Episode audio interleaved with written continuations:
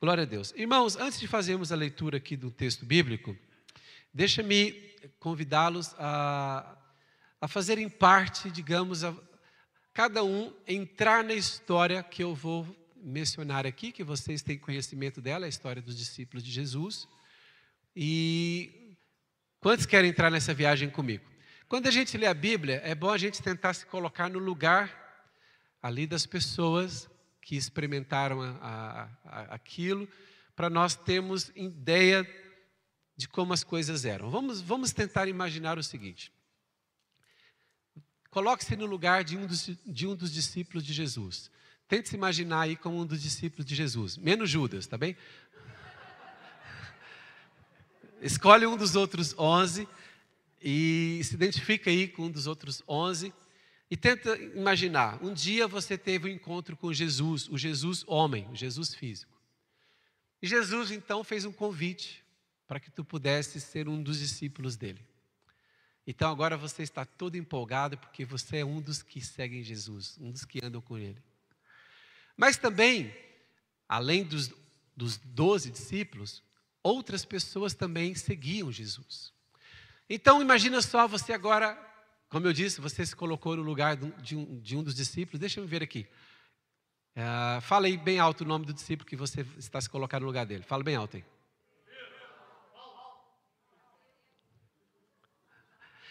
Tem que ser um dos doze que andou com Jesus desde o início. No caso, um dos doze. Sim, aí uns, uns é Simão, João, Mateus. Tá. Olha, Tomé, aí, aí o que acontece? Aí você começou a andar com Jesus, aí você fica assustado. Jesus chega numa aldeia e vê ali surdos, mudos, e Jesus com a palavra, eles voltam a falar, voltam a ouvir. Chega num lugar, tem um paralítico, Jesus fala, fique de pé. Um cego de nascença volta a ver. Aí você, uau! Aí um dia você está andando assim, chega numa cidade e está sair um, um velório, um funeral ali, que morreu o filho de uma mulher, de uma senhora lá, de uma viúva. Aí Jesus fala para o caixão, aquele jovem se levanta vivo, e você pensa assim: uau, que homem é esse que eu estou a acompanhar? Esse é um profeta de Deus, é um enviado de Deus. E você está empolgado porque isso agora faz parte da sua rotina de vida. Todos os dias você dorme junto ao lado deste homem e ele transmite uma segurança, uma paz, e você pensa assim: o meu futuro é brilhante. Aí você acorda e sabe que naquele dia vai ser um dia de milagres. Já viu aquela coisa? Você acordar na certeza de que aquele dia será um dia de milagres. Aí você viaja com Jesus, entra no barquinho, no mar da Galileia, aí sai do outro lado com o barquinho, chega numa outra aldeia. O que, que Jesus faz naquela aldeia? Cura todos os doentes, ensina toda a gente sobre como andar com Deus, como vocês devem andar com Deus. Então a sua vida é esta aventura. Isso que dia? Segunda, terça, quarta, quinta, sexta, sábado, domingo, segunda, mês um, mês dois, mês três, um ano, dois anos, três anos, já faz parte da sua rotina de vida. E no meio desta rotina havia as viagens a Jerusalém. Como vocês sabem, Jesus e os discípulos moravam no norte de Israel, na Galiléia. Mas de tempos em tempos, eles tinham que descer, ir a Jerusalém, para participarem das festas ali de Jerusalém. Então, algumas vezes, nesses três anos e meio em que os discípulos andaram com Jesus, nesses três anos e meio, algumas vezes eles saíram da Galiléia, do norte, foram ao sul, foram visitar a linda cidade, a santa Jerusalém, foram lá para celebrar, para participar das festas ali de Israel. Depois de três anos e meio, eles tinham segurança. O profeta é o nosso mestre. O profeta, aquele que cura, aquele que liberta, aquele que ensina com autoridade. Então Jesus disse: agora vamos celebrar a Páscoa em Jerusalém.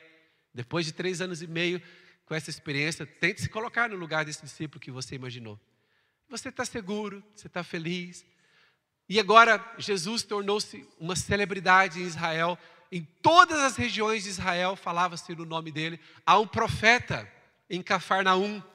Jesus morava em Cafarnaum e em toda a nação já se dizia: há um profeta em Cafarnaum que por onde ele passa, ele faz maravilhas, faz milagres, ele faz sinais, é um profeta poderosíssimo enviado por Deus. Então, quando os discípulos pensam assim, desta vez, já depois de andar com Jesus por três anos e meio, nós vamos entrar em Jerusalém agora de uma maneira honrosa porque Jesus já tornou-se alguém conhecido em todo Israel pelo seu poder, pelos seus milagres, pelos seus sinais. Então eles fazem aquela viagem novamente da Galileia até Jerusalém. E quando Jesus vai entrar em Jerusalém, desta vez a entrada é diferente, é a entrada triunfal. As pessoas, o povo que vivia em Jerusalém e outras pessoas que tinham ido a Jerusalém também para celebrarem a festa da Páscoa, então toda a gente se reúne e coloca ali aqueles ramos para que Jesus entrasse como alguém honrado, alguém especial, e Jesus entrou ali e os discípulos ao lado dele se sentindo, imagina se sentindo eles, né? Jesus indo à frente, quem eram os ministros de Jesus? Sabe assim como o, o primeiro ministro, né, que em Portugal tem os seus ministros, Jesus tinha os seus ministros. Então, quando Jesus, naquela entrada triunfal em Jerusalém ali, Jesus estava montado num, num jumentinho, Jesus ali e os discípulos ao lado dele, se achando, né? Eu ando com ele, eu vim com ele, eu vim com ele, está comigo. E só para o pessoal ter certeza, até encosta em Jesus assim, eu estou com ele, estou aqui com ele se acharam, entraram em Jerusalém e o povo a gritar: Hosana, Hosana, Hosana. E eles entraram em Jerusalém e desta vez os discípulos pensaram: esta viagem vai ser fantástica. Vão pagar almoço para nós, jantar, vão nos hospedar no melhor hotel. Vai ser fantástico. De um momento para o outro, Jesus leva-os ao Getsemane. E Jesus começa a orar e fala para eles orarem.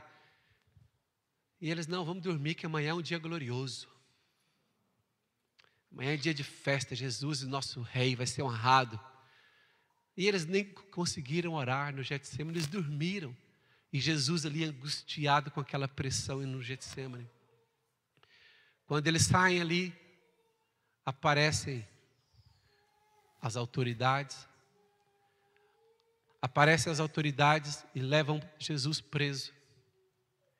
Eu gostaria que você tentasse imaginar agora, no lugar desse discípulo que você escolheu, seja ele Tomé, Pedro, João, Tiago, qualquer um.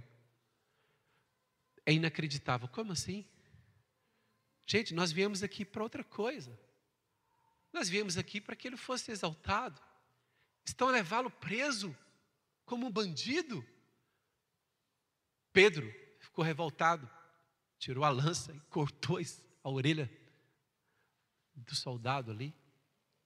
Jesus foi lá, pegou a orelha, colou de volta, cola tudo, colocou assim, cola tudo celestial, sobrenatural.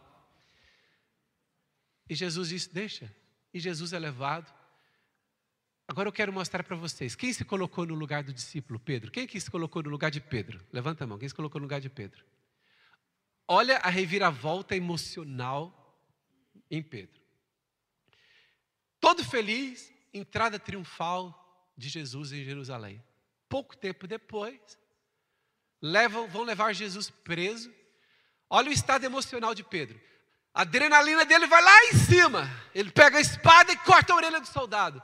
Quando Jesus fala para ele, não é para fazer essa guerra, cola a orelha do soldado, Jesus é levado preso, ele vai andando, alguém fala, e ele todo louco, confuso.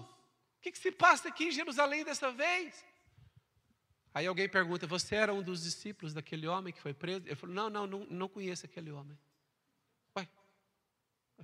Ele tinha tentado defender Jesus com a espada passa por outra pessoa, a pessoa, você é um daqueles, né? não, não, não, não sou não, nem conheço esse homem, não vem me, me envolver com, não sou discípulo dele não. Aí outro, olha, eu vi você no grupo dele, quando vocês entraram lá, você todo se achando lá, não, era eu não, você está confundindo, alguém parecido comigo.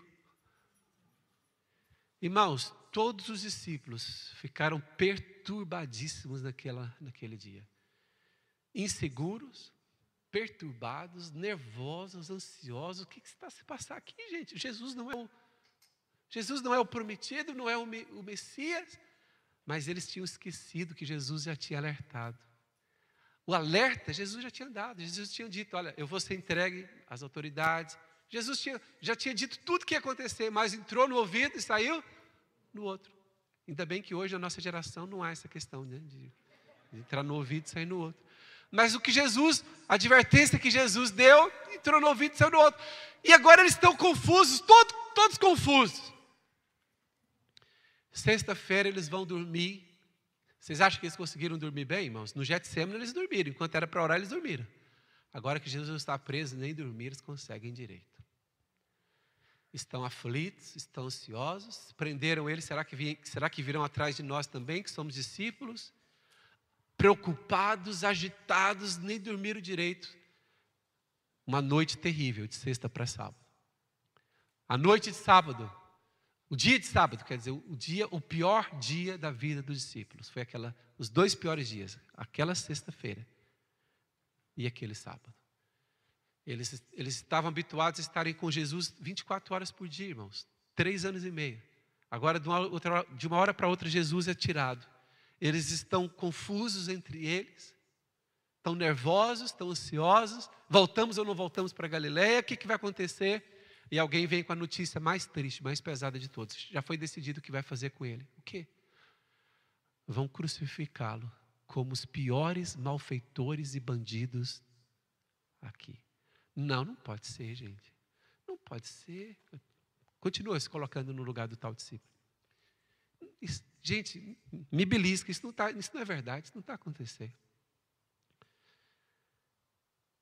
É verdade, vão crucificá-lo. Desculpa, eu, já, eu, eu, fui a ti, é sábado, né? Vou ter que voltar para sexta-feira agora. Na sexta-feira crucificam, aí eles dormem da sexta para o sábado. E sábado é o pior dia, porque eles acordaram, viram que é verdade, Jesus realmente foi crucificado, morreu, já está num túmulo. E agora o que faremos da vida? E eles pensaram: olha, de sábado para domingo vamos dormir, amanhã a gente decide o que, que faz. Aí amanheceram no domingo, voltamos ou não voltamos para Galiléia, ele já está morto, já está sepultado, não nos resta mais nada. Nós ficamos três anos e meio com este homem, e agora o que, que, vai ser, que, que será de nós? Aí vem lá alguém com a notícia: olha, nós fomos ao túmulo. E ele não está lá. E um anjo disse que ele ressuscitou. Sério? Mas Jesus já tinha avisado tudo para eles, irmãos. Eles aqui. Aí ele, sério? Ah, eu lembro, acho que lembra de uns ensinamentos que Jesus deu um dia, tinha uma coisa assim. Vamos lá no YouTube, vamos ver que dia que, foi essa mensagem. Volta lá para ver o que, que ele disse. Na época não tinha como fazer isso. Irmãos, quantas mensagens eles ouviram em três anos e meio? Tanta informação que eles receberam em três anos e meio. Mas agora, aquilo que tinha escapado, eles se lembraram. Ah, Jesus tinha dito uma coisa dessa mesmo, que ele ia ser preso e depois ia morrer e iria ressuscitar. E aconteceu! Aí Jesus vai lá, se apresenta aos discípulos. E eles ficam ali fascinados. Jesus entra pela casa sem entrar pela porta. Isso chama-se física quântica. Já na Bíblia, a física quântica na Bíblia. Jesus entrou onde eles estavam, sem passar por janela ou por porta. Ele entrou. Aí depois os discípulos contaram por um discípulo que tinha faltado. Quem é que faltou no dia que Jesus apareceu? Tomé não estava lá. Eu, eu não sei onde ele estava. Depois eu vou perguntar quando eu chegar onde você estava. Aí o Tomé não estava no dia, e quando os discípulos disseram, o mestre apareceu a nós, ele está vivo! E o Tomé falou assim: vocês acham que eu acredito nisso? Só vou acreditar se eu ver com os meus olhos e se eu tocar nas suas feridas. Quantos crentes Tomés nós temos aqui? Só crê se vê. Mas uma boa notícia para os crentes Tomé. Boa notícia. Ele diz: Eu só creio se eu ver e se eu tocar. O que, que Jesus fez? Apareceu, segunda vez, e disse: Vê e toca. Por quê? Jesus prefere discípulo Tomé, que é sincero e fala: Eu não creio, eu preciso de. Me ajuda a minha fé, do que discípulo Judas. Para o Tomé a cura, para Judas não. Às vezes, não é mal a gente ser sincero. Falar, ó oh, Jesus, ser sincero mesmo, olha, neste momento, não creio, tô, tô, tenho dificuldade de crer, preciso ver. Jesus restaurou a fé de Tomé. E foi uma restauração tão poderosa que alguns não sabem, porque a Bíblia, é claro, não, é, não, é, não faz parte da história bíblica, mas a história mostra que Tomé, aquele discípulo, que, que é chamado discípulo ah, que duvida, você sabe que Tomé foi um dos discípulos mais usados por Deus, o, com mais fé teve de todos os outros, porque Tomé foi o pioneiro, missionário pioneiro na Índia. Inclusive, há um lugar na Índia, por acaso eu nunca estive na Índia, mas eu, eu gostaria de, de estar lá nesse lugar. Há um lugar na Índia que é um monumento, um memorial a Tomé, como o primeiro pregador do Evangelho na Índia. Irmãos, e pregar evangelho na Índia exige mais fé do que pregar em Sintra. Então Tomé tem mais, tinha mais fé do que qualquer um de nós aqui. Ele pregar na Índia naquela época. Sabem? O poder de Deus é algo fantástico. O poder de Deus transforma pessoas, transforma vidas. Então Jesus, desde o primeiro dia que apareceu aos discípulos, apareceu muitas vezes durante 40 dias seguidos. Jesus apareceu aos discípulos e em cada aparição ele ensinava alguns alguns mistérios, algumas coisas relacionadas ao reino de Deus. Passados os 40 dias que Jesus ressuscitou, passados os 40 dias, Jesus avisa os discípulos que agora ele vai embora definitivamente, ele vai subir aos céus. É aquilo que nós chamamos de a ascensão de Jesus. Mas antes de subir aos céus, Jesus dá uma ordem aos discípulos, e agora vamos ler na Bíblia, Atos capítulo 1, versículos 4 em diante. Atos 1, 4 em diante. Quem pode dizer amém, amém? E comendo com eles, olha, Jesus já estava aqui no quadragésimo dia da ressurreição. E comendo com eles, determinou-lhes que não se ausentassem de Jerusalém mas que esperassem a promessa do Pai, a qual disse ele: De mim ouvistes. Porque João, na verdade, batizou com água, mas vós sereis batizados com o Espírito Santo, não muito depois desses dias. Então os que estavam reunidos lhe perguntaram: Senhor, será esse o tempo em que restaures o reino em Israel? Respondeu-lhes: Não vos compete conhecer tempos ou épocas que o Pai reservou pela sua exclusiva autoridade. Verso 8 mas recebereis poder ao descer sobre vós o Espírito Santo, e sereis minhas testemunhas, tanto em Jerusalém como em toda a Judéia e Samaria e até aos confins da terra. Glória a Deus. Irmãos, olha o verso, vamos voltar ao versículo 4, então, vamos comentar agora o verso 4. E comendo com eles, determinou-lhes que não se ausentassem de Jerusalém, porque como Jesus ia subir aos céus, corria-se o risco dos discípulos voltarem para Galiléia. Mas Jesus não queria que eles voltassem para Galiléia. Então olha o versículo 4. E comendo com eles, determinou-lhes que não se ausentassem de Jerusalém, mas que esperassem a promessa do Pai, a qual disse ele: De mim ouvistes. Sabe, irmãos, tenta pensar aqui comigo um pouquinho. Eu já até falei uma vez aqui sobre isso com a igreja. Veja bem, esses discípulos, eles tinham já tinham tido três anos e meio de experiência com Jesus. Eles já tinham aprendido tanto nesses três anos e meio. Para além do ensinamento do Jesus físico, que durou três anos e meio, teve depois 40 dias de ensinamento do Jesus ressurreto. Imagina, olha que privilégio. Você aprender com o mestre físico, Jesus homem, durante três anos e meio. Depois, durante 40 dias, você ter o mestre ressuscitado. Deus. Irmãos, então os discípulos, é, já tinham recebido todo o ensinamento completo do Evangelho agora. Porque tudo que eles aprenderam em três anos e meio, mas tudo que aprenderam agora nos 40 dias, Jesus ensinou tudo sobre o reino de Deus, sobre o que ele conquistou na cruz, sobre a justificação, sobre a salvação do homem, do ser humano. Jesus ensinou tudo o que faltava ensinar nos 40 dias. Só que quando termina os 40 dias, é como se eles tivessem o curso pronto para serem missionários. Então, assim, quem é que termina o curso, o que, é que quer fazer?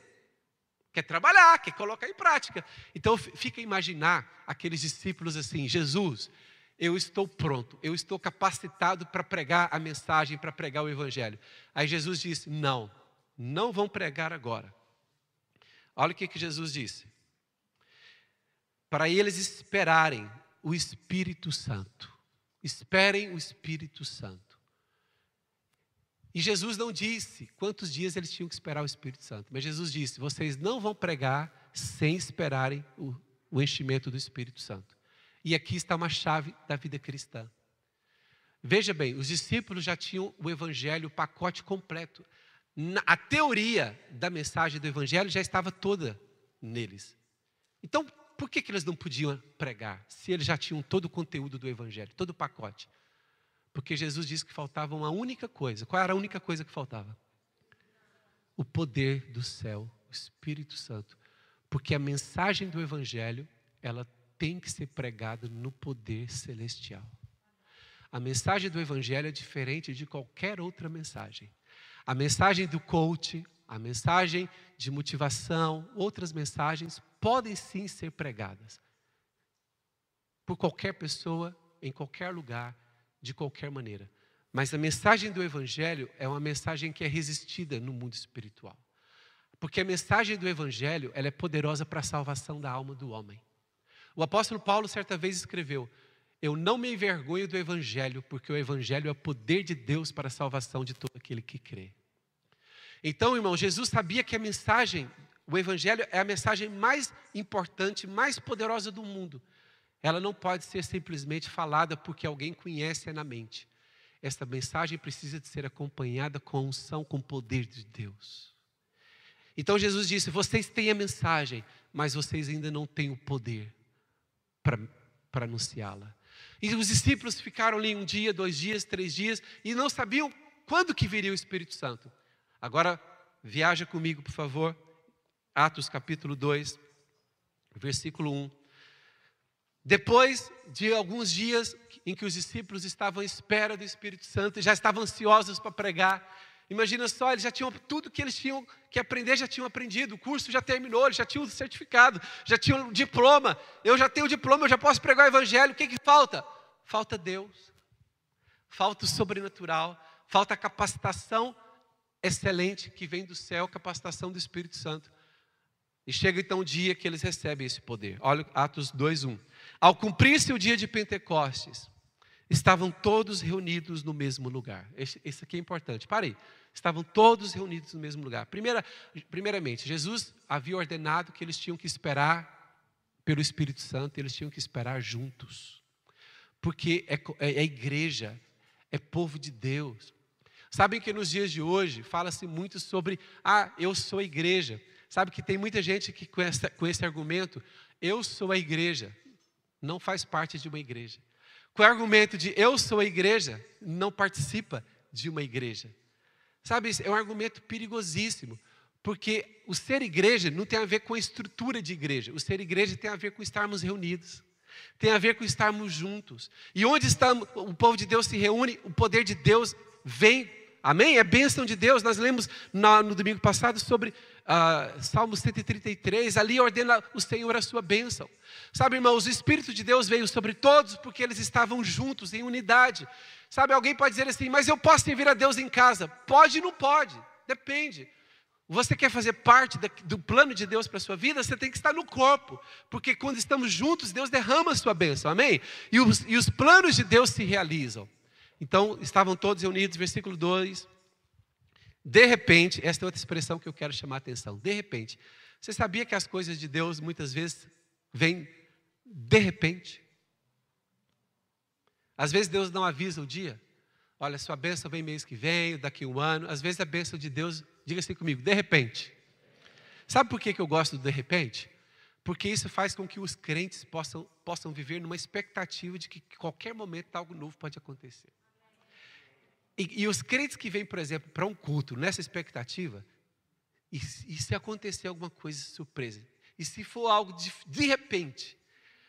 Agora, aqueles que não esperam nada, talvez recebam pouco. Porque o Jesus, que Jesus tinha dito aos discípulos é: esperem. Quando Jesus disse esperem, não é esperar assim.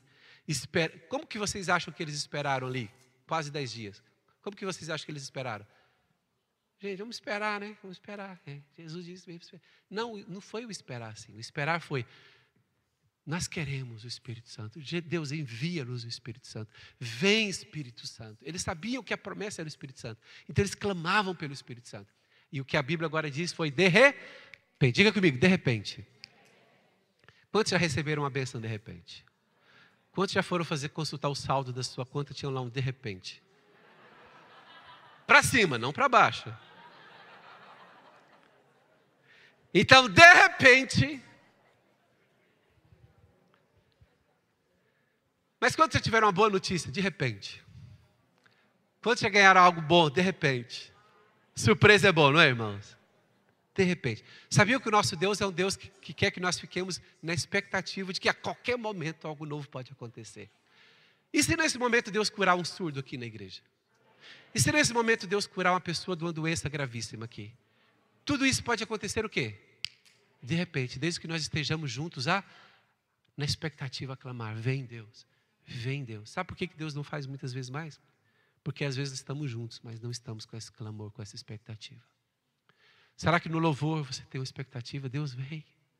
Deus faz, Deus opera. Sabia que há um poder na expectativa. O que Jesus fez com os discípulos tem a ver com o poder da expectativa, da espera. Esperem, aguardem. E quando o Espírito Santo veio, olha o que aconteceu, verso 2 ainda. De repente veio do céu um som como de um vento impetuoso e encheu toda a casa onde estavam sentados. E apareceram, verso 3, e apareceram distribuídas entre eles línguas como de fogo, e pousou sobre cada um deles. Olha, outra particularidade aqui. O, nós estamos aqui no ajuntamento. O poder de Deus vem sobre todos. E, mas o poder de Deus também se manifesta em cada um individualmente. Diga assim comigo, sobre cada um. Nós não podemos ser aqui espectadores, observadores. Olha, a bênção de Deus vem aqui sobre todos. Deixa eu me ouvir. Ah, não, não. Ali a bênção veio sobre todos, mas uma língua de fogo pousou sobre cada um deles. Sabe o que é avivamento numa igreja? É quando o poder, o mover de Deus vem sobre todos, mas cada um experimenta a sua parte. Quantos querem experimentar a sua parte do avivamento de Deus, da presença de Deus? Versículo 4. Todos ficaram cheios do Espírito Santo. Diga assim comigo, todos. E eu quero declarar que todos nós aqui hoje ficamos cheios do Espírito Santo. Quantos querem essa expectativa? Todos nós aqui hoje vamos ficar cheios do poder de Deus. Aleluia! Verso 4: Todos ficaram cheios do Espírito Santo e passaram a falar em outras línguas, segundo o Espírito lhes concedia que falassem. Glória a Deus, louvado seja o nome do Senhor. Sabe, irmãos, o tema da mensagem de hoje, como vocês já viram aqui, é o poder do Pentecostes. Do Pentecostes. Sabe qual é o poder do Pentecostes? Pentecostes significa 50, que era a festa que era realizada 50 dias depois da Páscoa. Que dia que Pedro negou Jesus? Que dia que Pedro negou Jesus, irmãos? O dia da Páscoa, não foi? O dia que Jesus morreu. Que dia que foi o dia mais. Quais foram os dois dias mais tristes da vida deles? Foi a sexta e foi o sábado. Eles questionaram tudo. Valia a pena, valeu a pena andar com Jesus, valeu, questionaram tudo. 50 dias depois, eles recebem o poder do alto. Levanta-se um outro Pedro. Pedro, naquele dia do Pentecostes, olha o poder do Pentecostes. O Pedrão que negou Jesus três vezes seguida, envergonhado de Jesus. Depois de 50 dias, com o poder do Espírito Santo, ele se posiciona na frente de milhares. Lembra que ele, Jesus, ele negou Jesus para quem? Para pessoas individuais. E agora ele se posiciona para exaltar Jesus na frente de uma pessoa ou duas? Milhares. Esse é o poder do Pentecostes. Quer dizer o seguinte: o poder que você não tem em si mesmo, o Espírito Santo dá. Amém? Eu já vi irmãos da igreja, eu já vi irmãos da igreja que chegaram aqui para a igreja, eram tão tímidos, tão tímidos, tão tímidos, que se pudesse eles viriam com a, com a máscara no rosto. Tão tímidos que eram. Irmãos, tão, eu fico tão feliz em ver esses irmãos cheios do Espírito Santo pregando no impacto no grupo de vida. Não importa se é introvertida, se a pessoa é introvertida ou se é extrovertida, o Espírito Santo pega o introvertido e ele fica pegando fogo. Amém? Sabe, irmãos, Pedrão se levantou ali e Pedrão foi corajoso. Porque quando ele pregava, ele, ele culpava aqueles judeus de terem crucificado o Cristo. Vocês crucificaram ele, mas ele é o escolhido por Deus. Deus fez dele Cristo e Senhor. Irmãos, eu quero dizer o seguinte: há uma geração que precisa ser despertada pelo Espírito Santo. A nossa geração precisa ser despertada pelo Espírito Santo. Irmãos, 50 dias antes de Pentecostes, Pedro com vergonha, Pedro negão Jesus, Pedro confuso, os demais discípulos também todos confusos. 50 dias depois, por causa do poder do Espírito Santo, eles eram outras pessoas, outros homens. Deixa eu trazer essa mensagem agora para a realidade que nós estamos a viver do mundo da pandemia. Eu, salvaguardando as devidas proporções, porque não há, não há comparação possível, salvaguardando as devidas proporções, eu quero comparar os, o dia de angústia dos discípulos, que foi o dia que prenderam Jesus e crucificaram Jesus, eu quero comparar com a pandemia. Como eu disse, salvaguardando as devidas proporções. Esta pandemia foi como um balde de água fria, à semelhança do, daquele dia em que prenderam Jesus para os discípulos. A vida corria bem para alguns, e, ou para a maioria, talvez. A vida estava indo normal. E assim como os discípulos entraram em Jerusalém, olha, vai ser ficha essa viagem, vai correr tudo bem, nós vamos voltar para Galileia honrados, exaltados e abençoados. Tinha gente que tinha planos, olha, eu vou comprar isso, vou abrir uma empresa, minha empresa vai prosperar, vou fazer isso. Cada um estava com seus planos. De uma, de uma hora para outra, vem a pandemia. Pandemia confunde tudo, bagunça tudo. E a fé de muita gente é provada, assim como a fé dos discípulos de Jesus foi provada naqueles dias. Sabe, irmãos? Algumas pessoas, por causa da pandemia, enfraqueceram-se muito espiritualmente. Algumas pessoas ficaram cheias de dúvidas, de confusão na mente. Algumas pessoas já não são os mesmos crentes que eram em 2019. Desculpa lá, deixa eu dizer aqui, eu estou dizendo para aqueles que estão aqui fisicamente presentes e para aqueles que estão online. Infelizmente, muitos crentes hoje já não são os mesmos os que eram em 2019. Assim como Pedro não era o mesmo Pedro no momento em que ele cortou a orelha do soldado, não era o mesmo Pedro pouco tempo depois. Eu quero dizer o seguinte: todos nós somos seres humanos somos de alguma maneira vulneráveis aos acontecimentos e muita gente foi foi de alguma maneira intimidada por essa pandemia. E é sobre isso que eu quero dar ênfase aqui agora, por favor, presta muita atenção. Muita gente, muitos crentes foram intimidados pela pandemia. O que é ser intimidado? O apóstolo Pedro, por exemplo, quando prenderam Jesus, ele foi intimidado por causa da prisão de Jesus, porque ele ficou com medo de também ser preso. Ele ficou com medo de perder a vida. Ele ficou com medo de ter escolhido o caminho errado. Irmãos, aquele dia para Pedro foi um dia confuso. A prisão de Jesus trouxe intimidação a Pedro, por isso que ele negou Jesus três vezes. Esta pandemia, ela intimidou muitos crentes que tinham sonhos, que tinham projetos. Talvez algum crente que quisesse, tinha o sonho de ser missionário no outro país, na China, no Japão, na Índia. em Orlando, na Disneyland. Talvez algum irmão ou irmã que tinha sonhos ministeriais, eu quero ser um missionário, eu quero ser um líder, eu quero ser um pastor, ou mesmo um crente que queria ser alguém que anda com Deus. Esta pandemia trouxe intimidação a muita gente. E eu consigo observar que muitos crentes hoje não são os mesmos que eram em dezembro de 2019. E nesta manhã, com esta pregação, eu quero dizer o seguinte: você precisa quebrar esse poder de intimidação na sua vida. Vou dizer novamente: você precisa quebrar esse poder de intimidação na sua vida. Esta pandemia não pode paralisá-lo mais. Irmãos, há crentes que antes diziam assim: Jesus, quer dizer, eles dizem assim até hoje: se for preciso, eu morro por Jesus, igual Pedro dizia, né? Se for preciso, eu morro por Jesus. Eles veem aquela história dos países onde a igreja é perseguida, né? Se colocarem uma espada diante de mim, uma faca e disserem: nega Jesus ou morre, eu darei a minha vida por Jesus. E fala assim: Jesus, estou disposto a dar minha vida por ti. Aí Jesus fala: Não, não quero isso tudo, não, só quero que você venha ao culto todo domingo. Não, mas isso não, Jesus, isso já é muito. Isso já é. Dar a vida por ti, sim. Vem culto todo domingo.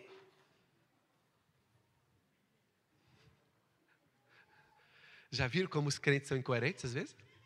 Jesus, eu dou a vida por ti. Não, não estou pedindo tanto, vem culto. Ah, não, isso é muito difícil. Sabe, irmãos, nós estamos a viver numa época em que nós temos que chamar as coisas pelo nome. Há muitos crentes que precisam acordar para a vida. E alguns que a pandemia levou-os lá abaixo na sua espiritualidade, já não conseguem nem ler a Bíblia, nem orar, nem, nem assistir um culto. E quando vai assistir o culto, põe lá online e vai fazer outras coisas. Será que eu estou revelando alguma coisa aqui?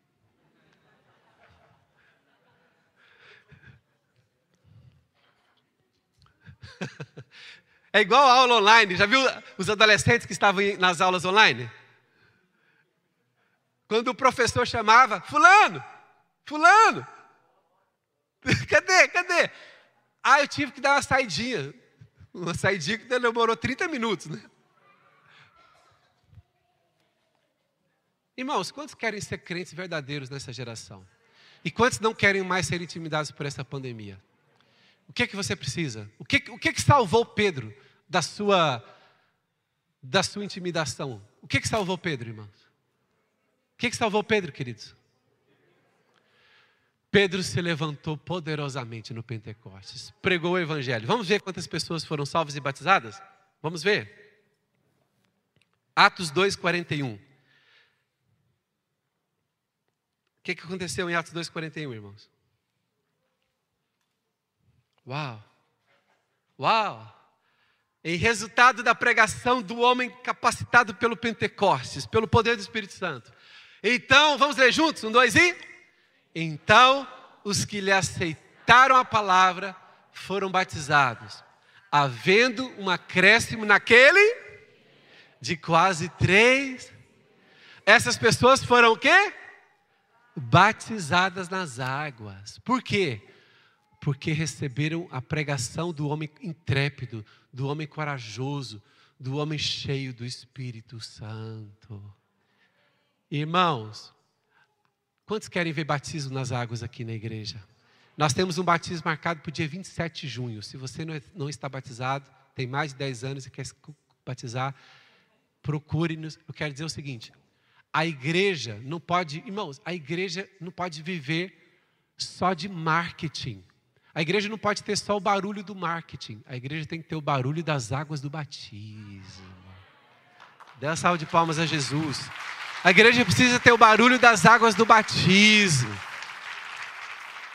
Sabe, irmãos, a igreja existe para isto. O, qual é o poder então do Pentecostes? Eu vou resumir aqui de alguma maneira a mensagem. Qual é o poder do Pentecostes? O poder do Pentecostes é um homem e uma mulher de Deus que são pessoas simples, pessoas normais, são capacitadas pelo céu, pelo sobrenatural de Deus, para proclamar a mensagem E o poder de Deus toca na vida das pessoas e elas se rendem a Jesus, se entregam a Jesus, são batizadas nas águas e começa uma nova caminhada, uma nova história. Então, este é o poder do Espírito Santo. E nossa e a nossa igreja, nós queremos andar no poder de Pentecostes. Nós queremos andar no poder do Espírito Santo. Irmãos, não precisa ficar girando aqui. Ah, o pastor quer o poder do Espírito Santo na igreja. Vamos, vamos rodar, vamos rodar. Não é isto. O, o que fala em Atos não é eles ficaram cheios do Espírito Santo e rodaram. Aqui fala eles ficaram cheios do Espírito Santo e o que? Pregaram e batizaram vidas. É este poder do Espírito Santo que eu quero ver na MCI. Em nome de Jesus Cristo. Pessoas cheias do Espírito Santo com autoridade para pregar o Evangelho. Pessoas que têm coragem de fazer parte de um grupo de vida e ali convidar pessoas para que sejam salvas e venham a Cristo e sejam batizadas. Pessoas que fazem parte do servir da igreja para que novas vidas venham ao alcance de Jesus. Quem pode dizer glória a Deus? Agora, para terminar, eu gostaria que você se lembrasse do melhor momento que você já teve da sua espiritualidade. Aquele momento que você tinha fome de Deus, sede pelas coisas de Jesus. E muitos aqui tiveram esse período, o período glorioso espiritual da sua vida foi quando você era jovenzinho, adolescente talvez, criança ou adolescente. Eu estou aqui a olhar para pessoas que estavam no culto das nove, ou vocês que estão no culto das 11 e outras que, eu, que passam pela minha cabeça, eu estou a lembrar aqui de pessoas que quando eram jovenzinhos, com 18, 19, 20 anos, elas amavam tanto a Jesus, que elas não tinham nada, irmãos. Eram pessoas que não tinham dinheiro, eram solteiros, olha, solteiro, sem dinheiro, sem nada. Irmãos, eu lembro de pessoas aqui na nossa igreja alguns, alguns anos atrás, olha aqui, alguns estão aqui não tinha dinheiro nem para pegar o autocarro para vir para o culto. Tinha que decidir se ia de autocarro ou se voltava de autocarro. Alguns tinham que pegar o único dinheiro que tinha para decidir: eu vou ou volto de autocarro. Imagina, alguns decidiam: eu vou a pé e volto de autocarro. Sem nada. Mas iam com o quê? Enquanto caminhavam para a igreja. Eu amo Jesus. Deus tem um futuro para mim. Eu quero andar com Deus. Eu quero a minha vida com Deus. Irmãos, sabe o que, que Deus fez na vida dessas pessoas? Teve misericórdia. Até a esposa deu para alguns.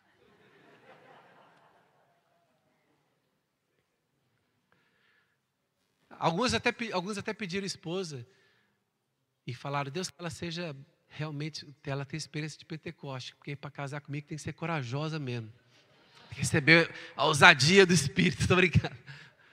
Sabe, irmãos, Deus deu esposo, Deus deu emprego.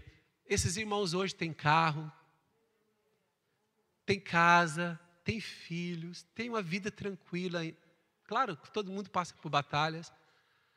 Só que agora, com carro, com tudo, com dinheiro no bolso, talvez já não tenha aquele mesmo ânimo para ir à casa de Deus.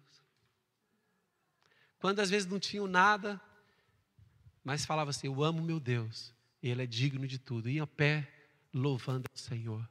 Hoje em dia, com as coisas facilitadas, muitas vezes a pessoa coloca as coisas de Deus em último lugar, em segundo lugar, terceiro lugar, em último lugar. Então eu queria que você agora, no lugar que você está, enquanto os irmãos do louvor vêm aqui acima, feche seus olhos, sentado mesmo, sentado, feche seus olhos. Eu gostaria que você se lembrasse daqueles momentos da sua vida, alguns anos atrás, em que você se lembra que você amava muito Jesus, amava muito a obra de Deus, você fazia questão de, de convidar pessoas, de falar de Jesus, de você fazia questão de participar das coisas, você estava interessado. Você amava Deus, você tinha uma alegria inexplicável, mesmo não tendo bens materiais. Mesmo não tendo muitas coisas, você tinha uma alegria de outro mundo. Eu acredito que é tempo de nós renovarmos isto, irmãos. O poder do Espírito Santo está disponível para nós renovarmos isto. Poder do Espírito Santo está disponível para nós renovarmos isto. Sabe que eu, eu entendo que cada pessoa expressa o seu amor por Jesus de uma maneira diferente. Nem toda a gente tem que expressar o amor por Jesus de maneira igual. Mas o que importa é que cada um tenha um verdadeiro amor por Jesus e pela sua obra. Então, com seus olhos fechados, qual foi o seu momento áureo em que você realmente tinha uma paixão muito grande pela obra de Deus, por Jesus? Alguns que foram intimidados pela pandemia, eu quero declarar que essa intimidação é quebrada e sai da sua vida no nome de Jesus. Levante-se, por favor, em fé.